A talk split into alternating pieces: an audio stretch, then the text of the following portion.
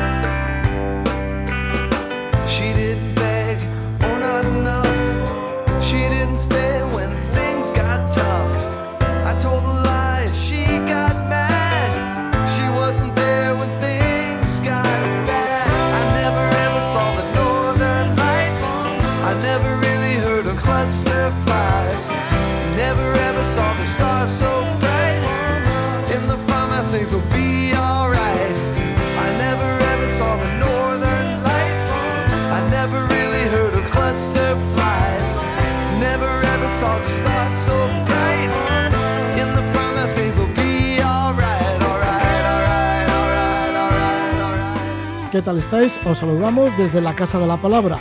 Aquí nos tenéis en las sintonías de Radio Euskadi y Radio Vitoria. Javier Mézaga enseguida va a estar con nosotros, ya está preparado para ofrecernos el pronóstico de olas y el estado de la mar para el sábado y el domingo. Así que atentos los surfistas y todos aquellos que os queráis acercar por la costa. Luego vamos a estar, vamos a tener comunicación con Hanoi, en Vietnam. Ahí espera nuestra llamada Josep Prat, periodista que publica Los herederos del opio, la vida en las remotas aldeas de Indochina. Josep se internó por las montañas fronterizas entre Laos y Vietnam al encuentro de la etnia Hmong, los Hmong, que son antiguos cultivadores de opio. Quería saber si todavía existen campos de esta planta que tuvo su apogeo en tiempos de la colonia francesa. En la actualidad, el opio, los campos de opio, pues están prohibidos y el pueblo Hmong también ha sido perseguido, entre otros temas por estar en el bando norteamericano en la guerra del Vietnam y porque algunos de ellos se convirtieron al cristianismo. Esto nos lo cuenta Josep Prat desde Hanoi. Luego vamos a recibir en el estudio a Kepa Altonaga, autor del libro Euskal Berria en la Patagonia. Describe la vida de Florencio Basaldúa, bilbaíno que nació en el año 1853, emigró a Uruguay con tan solo 15 años, con 18 ya estaba sentado en Argentina, fue un hombre muy polifacético, muy emprendedor, que ideó crear una nueva Euskal Herria en la Patagonia. Se inspiró en lo que hicieron los galeses en el año 1865, que se asentaron por las tierras desérticas del sur de Argentina. Este es el contenido de la Casa de la Palabra y además igual tenemos hasta una sorpresa. A partir de ahora estamos ya con Javier Mézaga.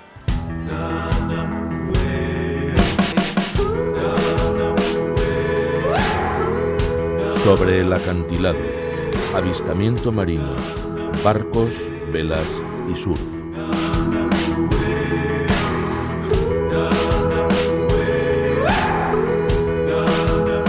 Javi Mézaga y esa conexión que tenemos con la revista 360 Sur para que Javi nos dé el pronóstico de olas y para que nos dé alguna información también sobre surf.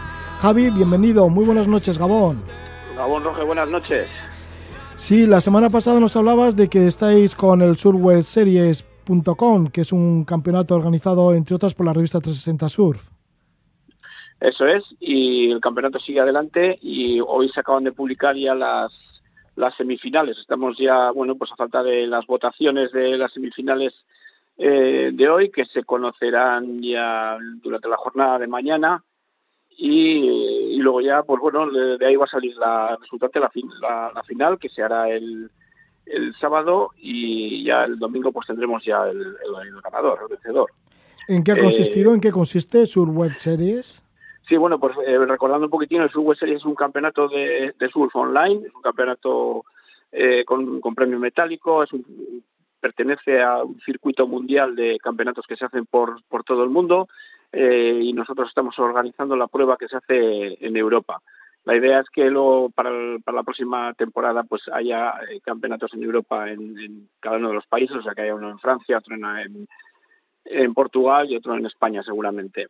Y, bueno, pues el, el campeonato eh, los competidores, que son 32 competidores en origen, eh, se distribuyen en mangas con un campeonato normal, envían sus, los vídeos de sus mejores olas y van compitiendo cada ola de cada surfista con, con los demás de la, de la misma manga. Eh, y hay un panel de jueces que, que eligen quién es el surfista que la, la, ola que gana y que pasa a la siguiente ronda. Y uno de los jueces, el quinto juez, es el público. Así que los que queráis podéis pasar a, podéis ver el, campeonato, eh, los está retransmitiendo en, en, Instagram, en, la página de Instagram de sus web series, y, allí pues podéis votar para vuestro vuestro surfista favorito.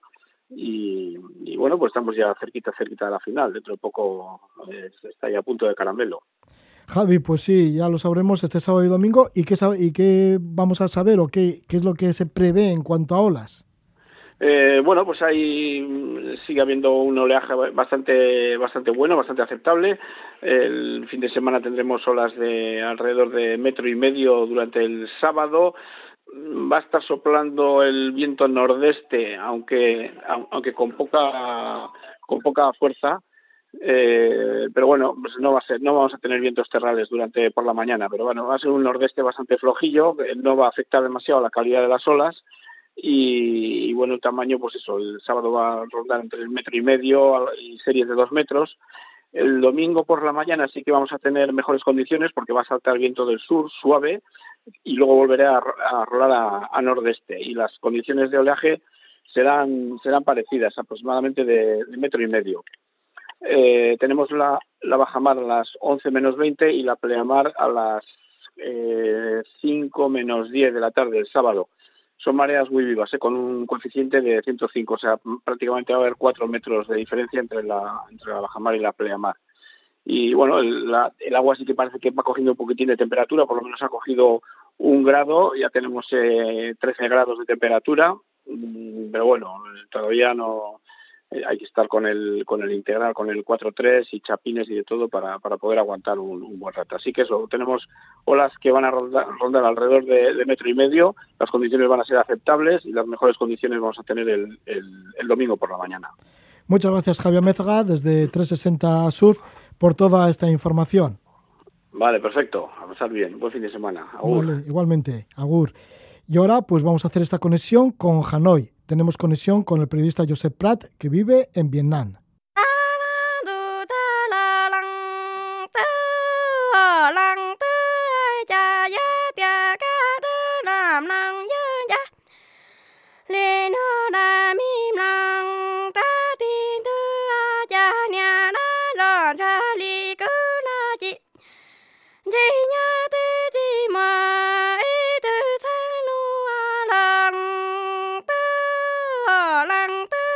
Música de la etnia Hmong.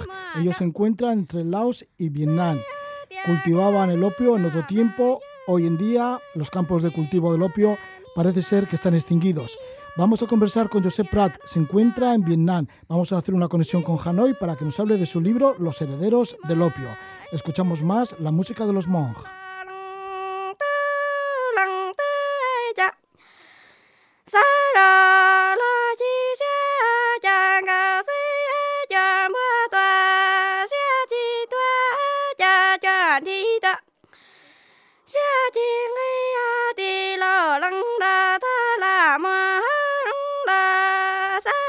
El joven reportero Josep Prat nació en Sabadell en el año 1993. Durante los últimos cuatro años se ha movido por el sudeste asiático para adentrarse en las zonas remotas y olvidadas donde viven pueblos que sufren la persecución del Estado. Sus historias han sido publicadas en las páginas de La Vanguardia, el South China Morning Post o proyectos digitales comprometidos con la realidad social en Asia. Publica Los herederos del opio, se publica a través de la editorial Península. Para su relato, durante tres años visitó aldeas que a nadie le interesa pisar, de las que debía a veces partir antes del amanecer para evitar ser descubierto por los agentes de paisano o los soldados. En estas aldeas ha intentado desenmascarar las historias de los herederos del opio. En otro tiempo, esta droga contribuyó a más de 50 años de invasión francesa y permitió a Estados Unidos pagar un ejército secreto. En la actualidad, en lugares como Laos, está prácticamente extinguida el cultivo del opio. La persecución de este cultivo ha provocado que la principal etnia que hizo crecer esta planta, los Hmong, haya quedado despojada de todo poder económico. Vamos a hablar de estos herederos del opio con Josep Prat, al que le damos la bienvenida. Mm, se encuentra ahí en Hanoi, en Vietnam. Josep Prat, ¿qué tal estás? Buenas noches. Bueno, eh, ahí será ya casi un amanecer o buenos días. ¿Qué, tal va, Josep? Exacto. Sí, bueno, buenos días, Roger. Muy bien. Josep, ¿y por qué te has quedado en los últimos tiempos ahí en Hanoi? Bueno, es una decisión que, ya hacía tiempo que estaba meditando. Yo como periodista, reportero, hace mucho tiempo, durante cuatro años que, voy viniendo de, forma repetida aquí en el sudeste asiático y es una región que me interesa mucho porque creo que es una región que está creciendo, pero que a pesar de que haya mucho turismo, se desconoce bastante cómo, cómo funciona, ¿no? que en general son con regímenes autoritarios. Llegaste el 17 de enero de 2021 ya para sentarte, para quedarte quieto en Hanoi y publicas este libro, Los herederos del opio, que te ha llevado sobre todo pues a la zona de los Hmong, ¿no? Al encuentro de los Hmong. ¿Por qué tu interés por estos cultivos de opio? Mi interés nace sobre todo cuando yo hago mi primer viaje en 2017, que, lo hago sobre todo en, en la parte del norte de Laos. Allí cuando llego lo que empiezo a ver es que hacía nada, 10 años, se encontraban todavía campos llenos de amapolas de opio. Y me sorprendió que cuando yo llegara ya no quedara ni rastro de ello, ¿no? De hecho, yo lo que hago cuando llego allí es empezar a preguntar como un loco a ver si hay alguna plantación y que sea escondida y lo único que logro encontrar en este momento es una planta de opio en un jardín privado y luego, digamos, un, bote con whisky y bulbos de opio dentro. Y a partir de aquí me empiezo a preguntar por qué esta desaparición tan rápida y qué les ha pasado a la gente que, durante un siglo o más de un siglo estuvo cultivando pues este opio para franceses y luego para estadounidenses. ¿Cuál fue el momento de apogeo de este cultivo del opio? Normalmente el cultivo empezó a, digamos, a crecer con, la colonización de, Laos, Vietnam y de, Camboya por parte de, Francia. Esto es eh, a finales del siglo XIX. Y aquí lo que pasó básicamente es que los Hmong eran una etnia que ya cultivaban opio pero más que nada por, por un tema medicinal, es decir, para, para calmarse cuando tenían alguna enfermedad, pero llegan los franceses y lo que ven es que a partir del opio, que es una droga muy potente, pueden financiar su aventura colonial. Y lo que hacen es establecer una relación que a medida que pasan los años se va fortaleciendo, sobre todo en Laos, con los Hmong, por la cual, digamos que lo que obtienen a cambio los Hmong es más poder económico y también más poder político, que es lo que buscaban después de huir de China de, la persecución de la dinastía de los Qing. ¿no? los Hmong, a partir de esta relación con los franceses, empiezan a poder gobernarse ellos mismos ¿no? a, su tribu sin que haya interferencia mayor por parte de, de, las otras etnias que hay en la zona o incluso de la etnia de los Lao, ¿no? que es luego la que asume el poder cuando los estadounidenses se van de, de Indochina la etnia de los Hmong, ¿en dónde está distribuida? ¿En qué lugares se encuentra? La, inmigración principal cuando ellos se fueron de China fue siempre en zonas montañosas, ¿no? que es donde están acostumbrados a vivir también en China. Ellos más que nada se sitúan en las zonas montañosas de Laos, que normalmente hacen frontera con Vietnam, y también las zonas montañosas de Vietnam que hacen frontera con China. A nivel de provincias, si alguien las conoce, es la provincia de Shenkoang, Luang Namta y en el caso de Vietnam, sobre todo Lao Cai y Hatian. ¿Qué te decían cuando llegaste a la etnia de los Hmong? ¿Qué te decían ellos sobre el cultivo del opio? Porque seguramente que hace tiempo sí, que, ya no cultivaban, entonces si tú ibas a buscar esos campos de opio, ¿qué te contaban? Hay mucho miedo. En general, lo primero que dicen es que ellos no saben nada, que esto es algo que pasó hace mucho tiempo y que desconocen completamente dónde se pueden encontrar estas pocas plantaciones ilegales que todavía quedan. cuando vas escarbando un poco y, cuando ya los conoces más, incluso has aprendido ciertas cosas de su lengua, ¿no? Y de algún modo te acercas más a ellos, se van abriendo y, y te van contando un poco cuál, cuál ha sido su experiencia personal con, con el opio, que todavía es verdad que se cultiva de forma, de forma muy minoritaria, pero todavía hay gente que lo hace, porque al final una etnia que lleva prácticamente dos siglos cultivando opio, es muy difícil que pierda, digamos, esta tradición. Y para, para poder encontrar este opio, lo que acabo encontrando al final son las historias de, de, los hijos de esta gente que en su día cultivó opio, que no tienen ninguna responsabilidad por las decisiones que tomaron sus padres, que sobre todo fue apoyar a franceses en su día y luego a Estados Unidos, pero que se están encontrando con la persecución de, de un régimen comunista autoritario, tanto en Laos como en Vietnam, que, que, todavía después de más de 40 años pues sigue con esta sed vengativa, ¿no? Y ellos, incluso en la parte de Laos que yo cuento, hay niños que han nacido en la selva y, y, que no tienen ningún tipo de formación, son niños que han vivido pues con nada, ¿no? Y con una AK-47 colgada del hombro y, esta gente es que a veces les pregunta si no saben ni, ni, por, ni por lo que combatían, ¿no? Porque hace tanto tiempo de la guerra que ahora ya simplemente el hecho de que nacieron allí, han vivido entre balas y, y lo único que hacen es defenderse, pero ya no queda nada de ideología detrás de ello.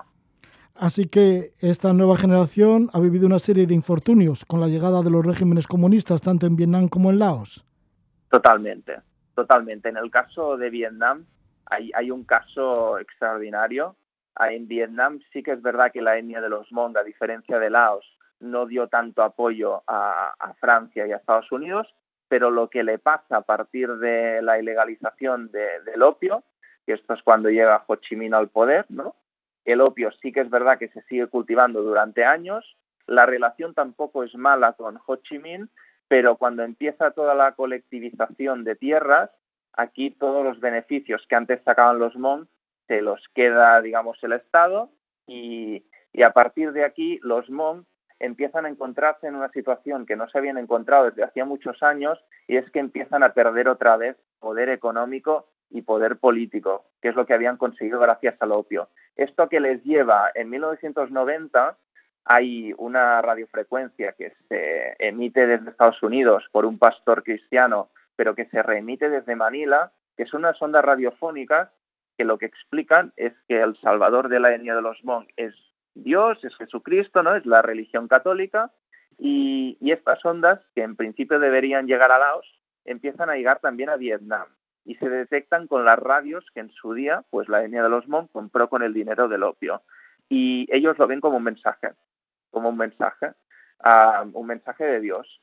Y como además los relatos que cuenta esta radiofrecuencia están muy vinculados a las tradiciones de los Hmong, hay una conversión masiva y centenares de miles de personas empiezan a convertirse al cristianismo en 1990 y esto para Vietnam es visto como un ataque, ¿no?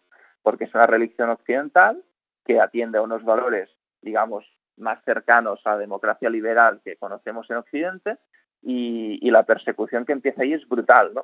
Y, justo los Hmong que en Vietnam quizá habían sido, pues los habían dejado más en paz, pues empiezan a transformarse al cristianismo y también viene una persecución que lleva 20 años durando y que ha sido muy dura. Sí, así que entran estas sectas cristianas dentro de lo que es el núcleo de los Hmong, los convierte al cristianismo y ellos en defensa se arman también, ¿no? Se, se convierten en guerrilla, hay, hay guerrilla Hmong.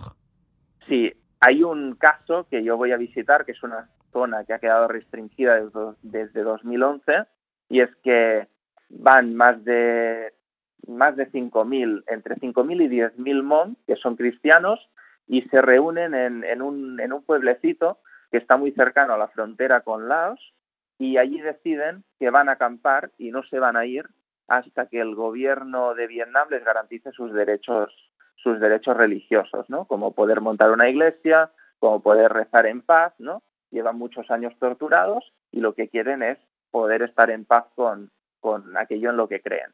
Y bueno, lo que pasa es que yo creo que hay la sensación en ese momento también porque hay un líder muy carismático que les dice que, que van a ganar incluso sin armas y al cabo de tres días son desalojados.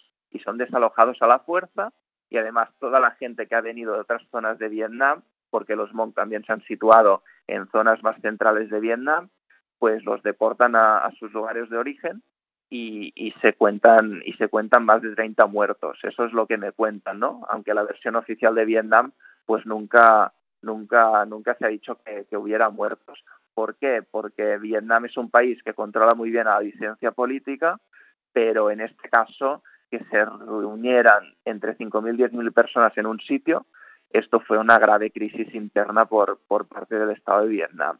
Pero bueno, en tres días pues lo tuvieron solucionado y, sí que es verdad que a partir de ese momento los mon cristianos, al menos en esa zona, han quedado bastante tocados. Yo cuando fui allí lo que me reconocían es, ostras, eres la primera persona que desde 2011 se atreve a acceder aquí, ¿no? Con todo el riesgo que supone. Y, también, no solo para mí, pero sobre todo para ellos que, al final accedieron a hacer estas entrevistas. Pero sí, la verdad es que hay muchas experiencias dentro del libro que, que son bastante impactantes, incluso para mí, porque la primera vez que viajo a Vietnam yo tampoco soy capaz de prever que todas estas situaciones están ocurriendo además en zonas que a veces son bastante turísticas, ¿no? Diríamos entonces que los Hmong, en otra época todopoderosos económicamente con los cultivos del opio, apoyado por el gobierno francés en el siglo XX, sobre todo durante la Segunda Guerra Mundial en adelante, ahora se encuentran marginados. Totalmente. Sí, es una etnia que ya cuando huye de China ha aprendido desde hace muchos siglos a vivir aislados en la montaña, aunque son muy guerreros, es decir, si, si les vas a, a intentar arrebatar algo, ellos son capaces de todo, pero pero sí, a partir de, de, que los regímenes comunistas, pues las guerrillas acceden al poder, pues los Hmong vuelven un poco a eso que hacía siglos habían sido, ¿no? que es gente relegada en zonas remotas, en las montañas, con, con pocos ingresos. De hecho, las zonas más pobres, tanto de Laos como de Vietnam, es allí donde viven los Hmong ahora.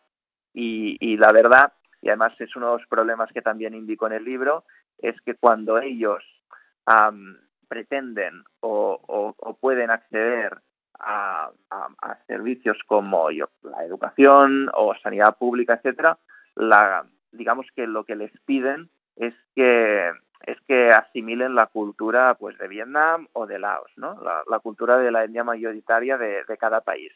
Y, y, hay un caso bastante, bastante curioso en Laos, que es que una etnia, que en este caso no es de los Hmong, pero es de los Aka, pues se trasladaron a la llanura, ellos vivían en la montaña, y lo que acabó pasando, y esto lo detectó una encuesta de una organización no gubernamental, es que hubo más muertos entre gente que se resituó en la llanura que la gente que se quedó en la montaña. Y claro, había unas causas muy, muy curiosas, y es que, por ejemplo, había más mosquitos en la llanura, y por lo tanto sufrían más de enfermedades que en la montaña no tenían o sufrían, por ejemplo, por un tema psicológico de haber abandonado sus tradiciones, de su pueblo, ¿no? Y, eso es lo que ha pasado un poco, que es que han quedado relegados y si intentan acceder a algo mejor, pues es, es lo que a veces me contaban, me tengo que dejar asimilar. Josep, ¿y por qué te interesan las minorías de lo que era la zona de Indochina en otro tiempo? Las minorías pues de Laos, de Vietnam, de Camboya.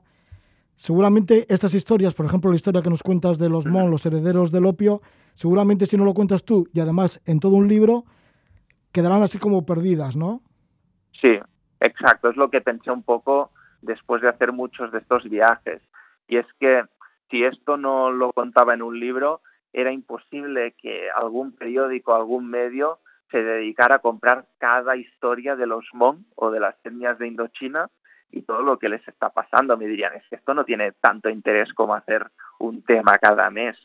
Y, y a mí me interesa mucho el tema de las minorías porque creo que retrata muy bien cómo es un país. Un país que, que trata mal a sus minorías es un país que, que tiene mm, profundos problemas para para ser, digamos, cohesionado, pero también para ser democrático. Ya no digamos aquí, ¿no? Que son regímenes de partido único, donde incluso no solo los Hmong, pero también los, los vietnamitas de la etnia de los King también tienen problemas para expresarse porque se va contra la disidencia política. Pero siempre yo creo que, que es interesante ir a ver qué les pasa a las minorías de cada territorio nacional para entender un poco que es un país que permite la pluralidad, que es un país que se dedica a hablar entre sí, o si es un país cerrado que se dedica a imponer su, única versión. Josep, ¿y algunas veces te has arriesgado al ir a estas etnias, al encontrarte con ellas, que igual no reciben bien al extranjero, o también, yo que sé, que te podía seguir algún, algún secreta o alguien de la policía del país en Laos. Aquí siempre me han recibido muy bien y es una de las cosas que a mí me sorprendieron desde el principio. Mis, mejores experiencias en el sudeste asiático han sido cuando yo he ido a estas aldeas remotas, porque realmente tienen esta sensación de que alguien, más allá de sus círculos, se está preocupando por ellos.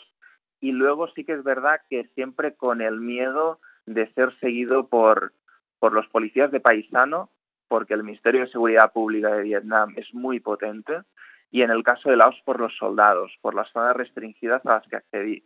De hecho, en, Vietnam hay un caso que yo hago una entrevista a una familia de cristianos y justo hay un policía de paisano, que es el mismo que, detuvo al marido que está encarcelado, que, que, justo viene a esta cafetería, que solo estamos la familia y yo, y la mujer me dice, ojo, que el tío que tenemos delante es el que detuvo a mi marido. Y va, pues, de paisano.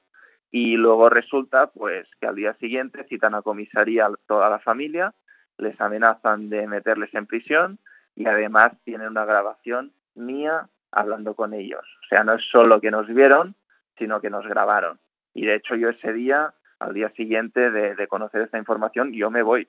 Me voy pitando hacia el norte de Vietnam, ocho horas del tirón, porque, porque me he expuesto a un riesgo importante y en Vietnam no se están de tonterías y tengo la suerte de que no me acaban pillando, que la familia mantiene la versión de que yo soy un turista que he caído ahí por casualidad y, luego cuando vuelvo a Vietnam, de hecho ahora estoy en Vietnam, pues no, no me ha pasado nada, ¿no? ¿no? No se me ha denegado el visado, pero siempre hay este miedo de cuando te expones de este modo, pues que haya países que, que decidan pues tomar represalias contra la gente que te ha ayudado y contra ti.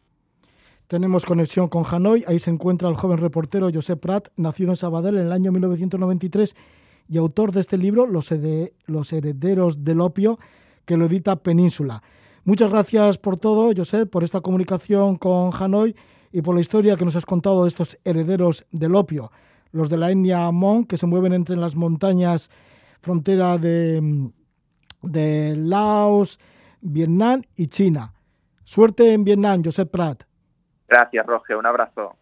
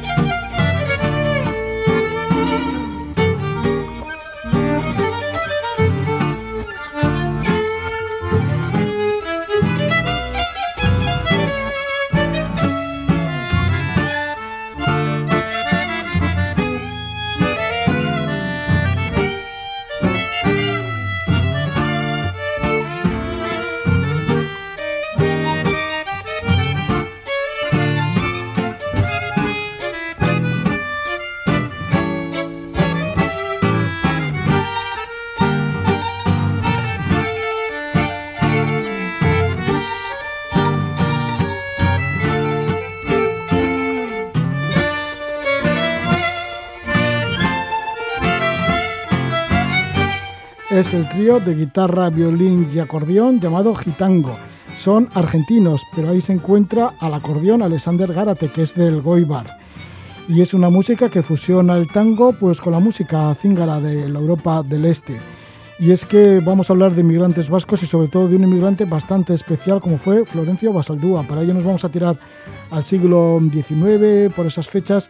Florencio Basaldúa tenía la idea de crear Euskal en la Patagonia y así sale traducido al castellano este libro que lleva el título de Euskal en la Patagonia, Florencio Basaldúa, un vasco en la Argentina. Su autor es Kepa Altonaga. Tenemos con nosotros a Kepa Altonaga. Gabón, Kepa. Aupa.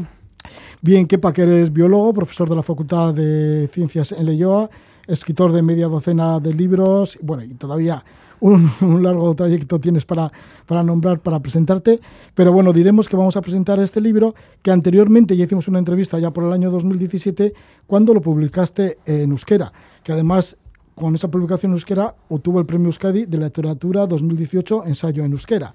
Y ahora pues lo vemos traducido al castellano y entramos en la, en, la biografía de Francia Basaldúa y las ideas que tenía, porque algunas ideas eran como increíbles, ¿no? Como esto de crear una colonia vasca en la Patagonia.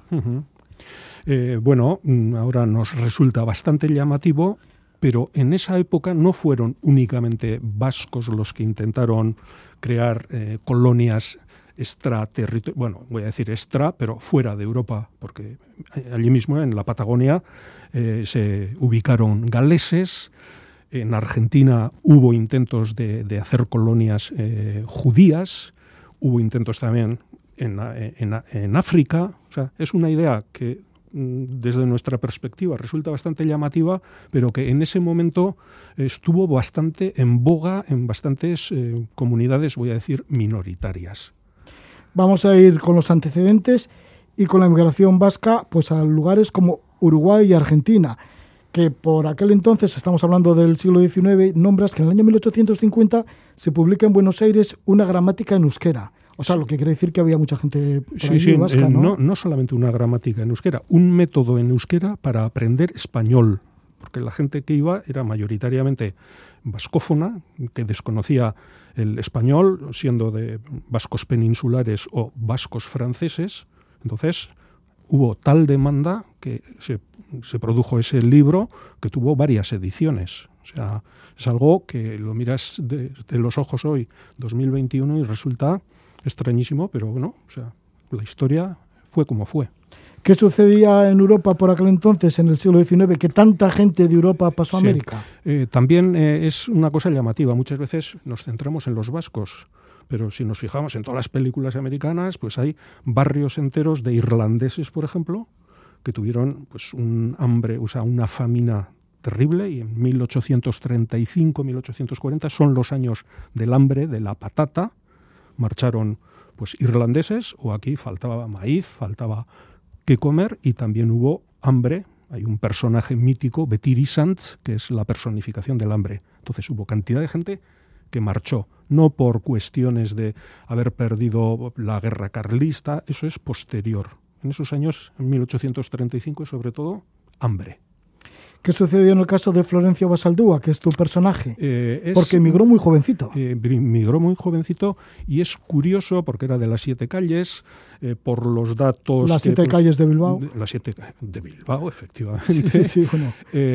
eran dos hermanos, tampoco eran tantos, y no era de familia de mucha fortuna, pero este hombre pasó a Iparralde a estudiar en Asparne, Asparren, en el Colegio de los Hermanos, y estuvo aprendiendo francés. Y bueno, eh, te quiero decir, pues eh, tenían medios, pero mm, no se sabe exactamente cómo. Con 15 años desaparece del colegio, se embarca y aparece en, Montevideo. Esto era el año 1868, porque él nació el 23 de febrero de 1853, justamente ahí en las siete calles de Bilbao, un lugar muy famoso dentro de lo que es el, la urbe bilbaína. Y bien, pero él llega a Argentina con 18 años y ahí se instala. Eh, sí, porque en Uruguay participó en las guerras del país, eh, muy joven, pero fue ya oficial. Bueno, la cosa es que iba perdiendo, voy a decir, y con eh, una serie de amigos se pasó, en aquella época no había frontera, vamos a decir, de Uruguay vía Brasil, pasó a la Argentina, que debía tener por lo visto familia, y ahí se le pueden ir siguiendo los pasos en una revista en la que aparece bastante de aquella época que se llama La Vasconia. Mm, me molesté en su día en, mirar todo, bueno, está online, etcétera, y vas viendo que aparece con una cierta periodicidad y es cada vez un personaje más asiduo a la revista y de allí he conseguido cantidad de datos inéditos de su biografía. Quizá leyendo La Vasconia es cuando has topado con este personaje, con Florencia Basaldúa. Eh, sí, pero no. Eh, y cuando digo sí, pero no, en el origen yo, claro, soy biólogo, estaba leyendo a Darwin,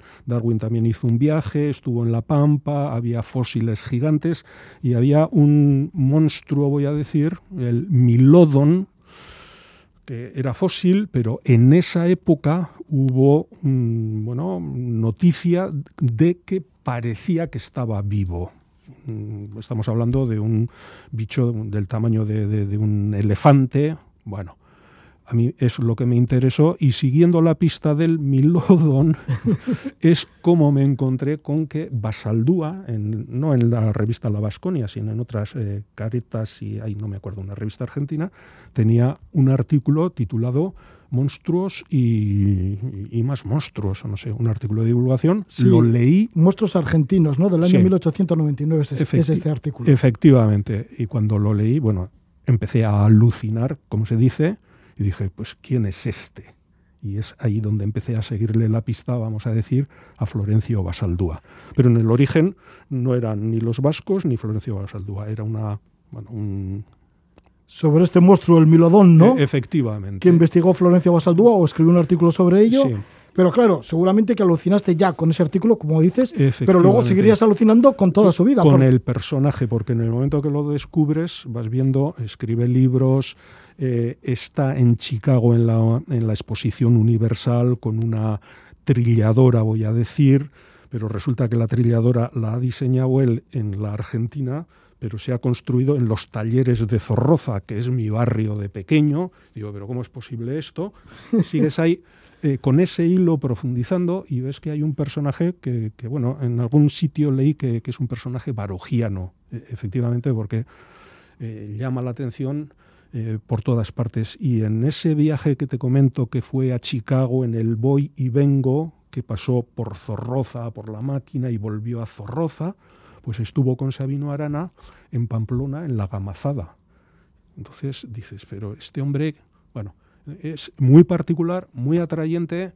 Eh, a veces piensas, pues, pues qué, qué extravagante, a veces piensas qué estratosférico, pero en realidad es muy, muy, muy interesante. Escribe muchos libros, Sí, y es que cuando fue a Chicago, luego estuvo también en La Habana, en Puerto Rico, regresó aquí al País Vasco. En La Habana debió conocer a Martí, se carteó con él. Bueno, hay ya te digo, hay el una padre serie... de la patria cubana. Efectivamente. Recordad pues, que Sabino Arana también en esa película pues, mandó un telegrama a favor de Cuba, este también era favorable, pero en Argentina toda la comunidad vasca estaba en contra, porque eran, vamos a decir, pues eh, vascos, pero españoles de mentalidad, etcétera. Bueno, ahí este Basaldúa se salía un poco de esa norma, ahí también destacaba, eh, vamos, tenía, eh, brillaba con luz propia, que es lo que se suele decir habitualmente.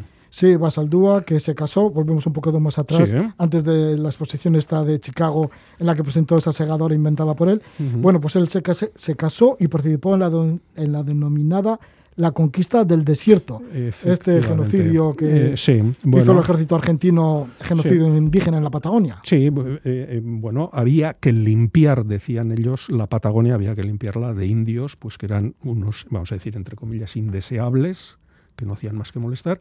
Y entonces, ya eso que antes he hablado de Darwin, ya en tiempos de Darwin, que es de 1835, que viajó por allí, Darwin también se encontró con el general Rosas, que luego fue presidente, y que estaban también eh, en lo mismo, estaban eh, liquidando indios para eh, dejar el espacio libre para una colonización europea. Bueno, pues muchos años después, el mismo Basaldúa, con el general Roca, que era amigo suyo y que luego fue presidente de la República, pues participó también en, en esas películas, voy a decir, que es una cosa muy, muy llamativa porque en libros anteriores o posteriores, pues cuando pasa de Brasil a Argentina por todo el norte, hay guaraníes, no, solo en Paraguay, hay en esa zona también, y habla pues de una manera muy positiva que contrasta luego pues con, con, esa praxis que puede ser genocida, bueno, o sea, un hombre, vamos a decir, de su tiempo con todas las contradicciones que...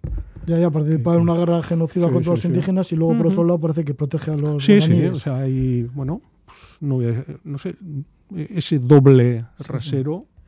El caso es que, bueno, este general que lleva a cabo este genocidio, en el que igual también estaba participando Basaldúa, llega a ser presidente de, Argentina y ahí es cuando él idea, Basaldúa, eso de traer colonos vascos, mm, llevarlos para allí, para Argentina, ¿no? Eh, es amigo suyo, no sé en grado de, de, íntimo, pero muy amigos de toda esta historia anterior.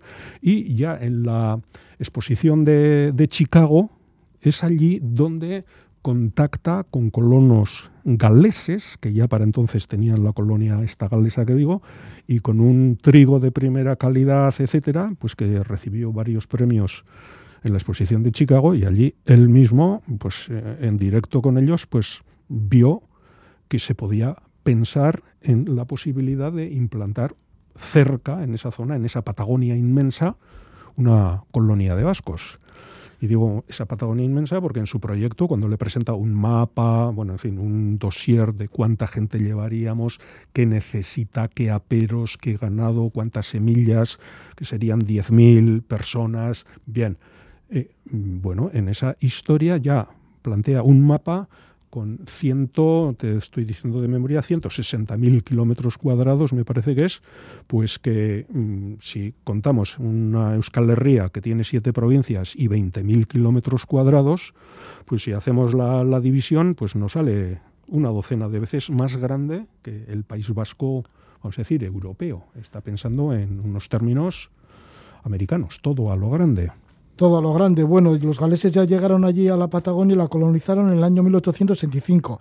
Y en el libro dices que hicieron del desierto un fértil huerto, ¿no? Y que, es lo que, dice aportaron ferrocarril y un montón toda de, la bibliografía. Y de, hecho, claro, ellos eh, en esa extensión eh, tenían mucho trigo, por lo que se ve de, de, primera calidad, y claro, había que darle salida, o sea, porque mm, cubrían el mercado interior, pero les interesaba eh, darle salida. Entonces, para eh, llevar ese trigo a, un puerto, a Puerto Madrid, que se llama, bueno, se puede ver en los mapas, eh, crearon un, ferrocarril y en parte ese ferrocarril, vamos a decir que fue su perdición porque necesitaban, vamos, tuvieron que recurrir a capital extranjero y ese capital extranjero de alguna manera les, bueno, les ató de pies y manos y ahí ese capital extranjero en parte era, vamos a decir, argentino, vamos a decir, de lengua española, con lo que eh, la independencia de los galeses quedó muy mermada a nivel cultural.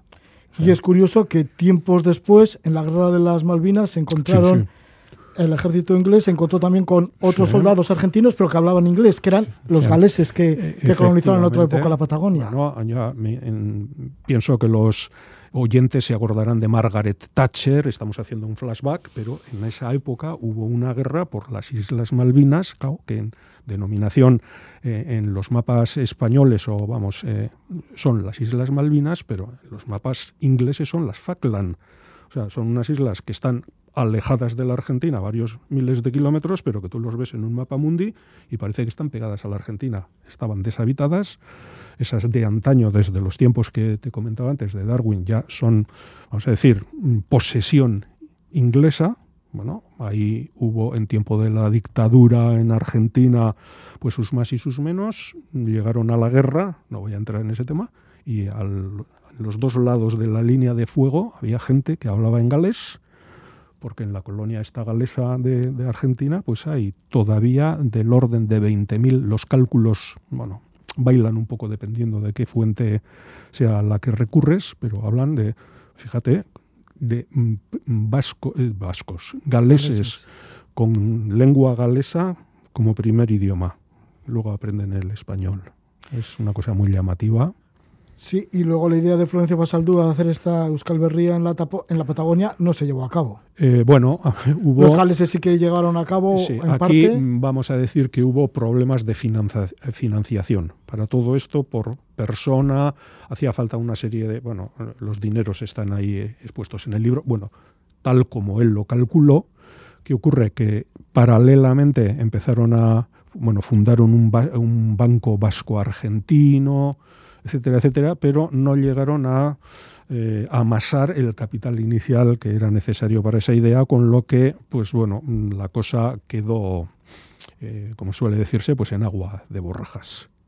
Esto estamos hablando es de 1898, quedó en nada y Florencio Basaldúa, pues bueno, esa idea quedó ahí un poco al margen, pero él siguió pues en otro tipo de actividades, fue un personaje, bueno, y de hecho se marchó a vivir a partir de 1900, te estoy hablando un poco de memoria, pero ya a la Patagonia, a la ciudad de Rawson, bueno, en el mapa, bueno, se ve, y de ahí en adelante, a partir de un cierto momento, es ahí donde pues es el gobernador de la provincia, bueno, una cantidad de, cosas, y muere ahí. Y ahí tiene, a ver, antes has dicho que se casó, se casó joven, tuvo cuatro hijas, cada una tiene una historia muy interesante porque fueron pioneras en la enseñanza argentina, bien, pero quedó viudo bastante joven y en Rawson eh, no se, no acaba de aclararse si se casó o no se casó con una mujer, una Juana Canut, que era también francesa, bien, hicieron pareja y bueno, ahí vivieron y publicaron varios libros.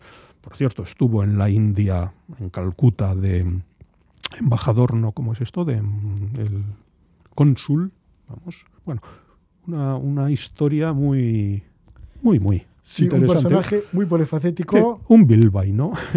Sí. bueno, un bilbaíno Sí, y, muy novelesco él. Sí, sí, sí, y, tiene la cosa esa de que se puede documentar bastante bien.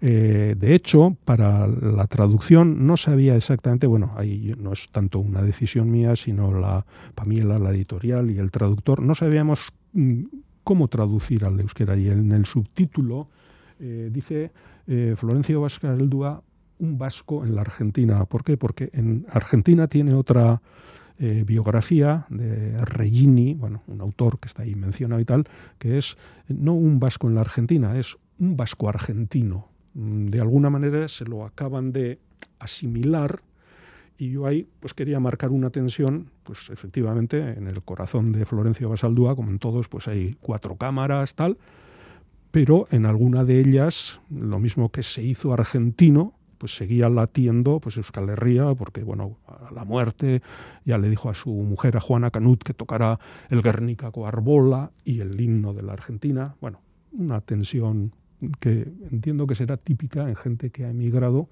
y que te has acabado eh, asimilando, no es la palabra, mm, ubicando perfectamente en tu nuevo entorno, sin olvidarte de las raíces. Pues esta es la historia de un personaje llamado Florencio Basaldúa y aquí se recoge en este libro de Kepa Altonaga con el título de Euskal Berría en la Patagonia. Florencio Basaldúa, un vasco en la Argentina. Lo edita Pamiela. Gracias por venir. Oye, que vaya todo bien. Gracias. Y, buenas noches, Gabón. Ah, Gabón.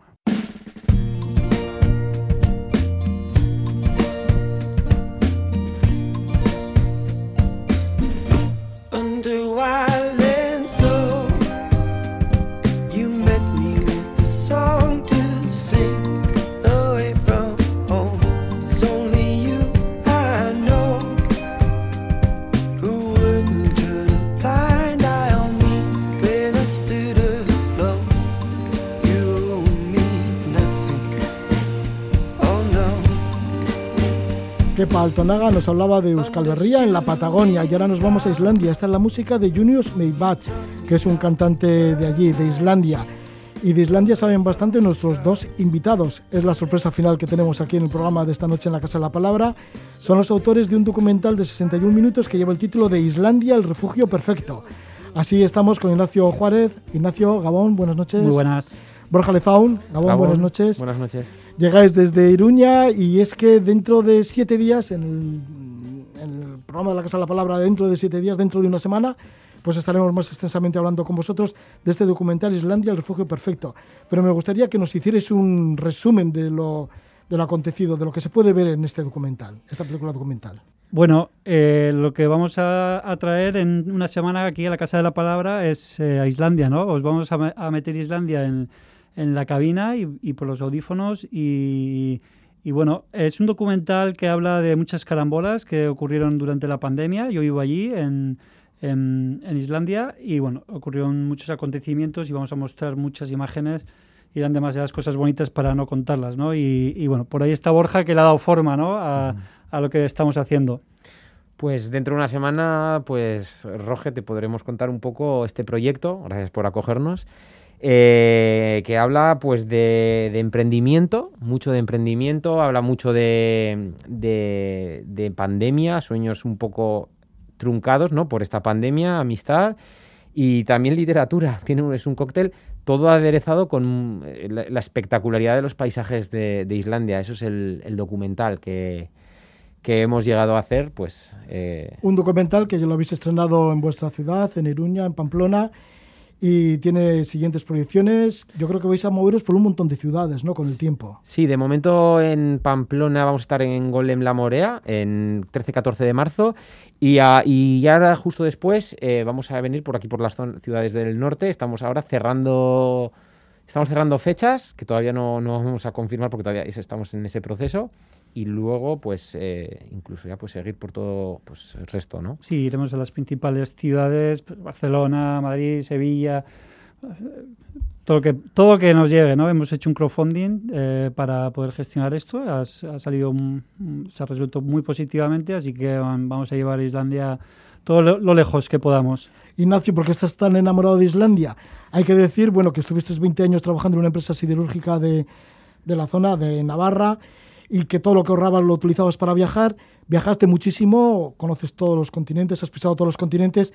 Sin embargo, llegaste a Islandia y ahí te quedaste. ¿Qué fue? ¿Alguna aurora boreal o algo que te pasó que, bueno, dijiste aquí me quedo? Lo de la aurora boreal, bueno, es, la verdad que es una experiencia que ojalá la podáis vivir alguna vez, pero bueno, es la naturaleza, ¿no? La máxima expresión, expresión de la naturaleza y además con muy accesible, es algo único. Quien haya estado, pues sabe de lo que le hablo.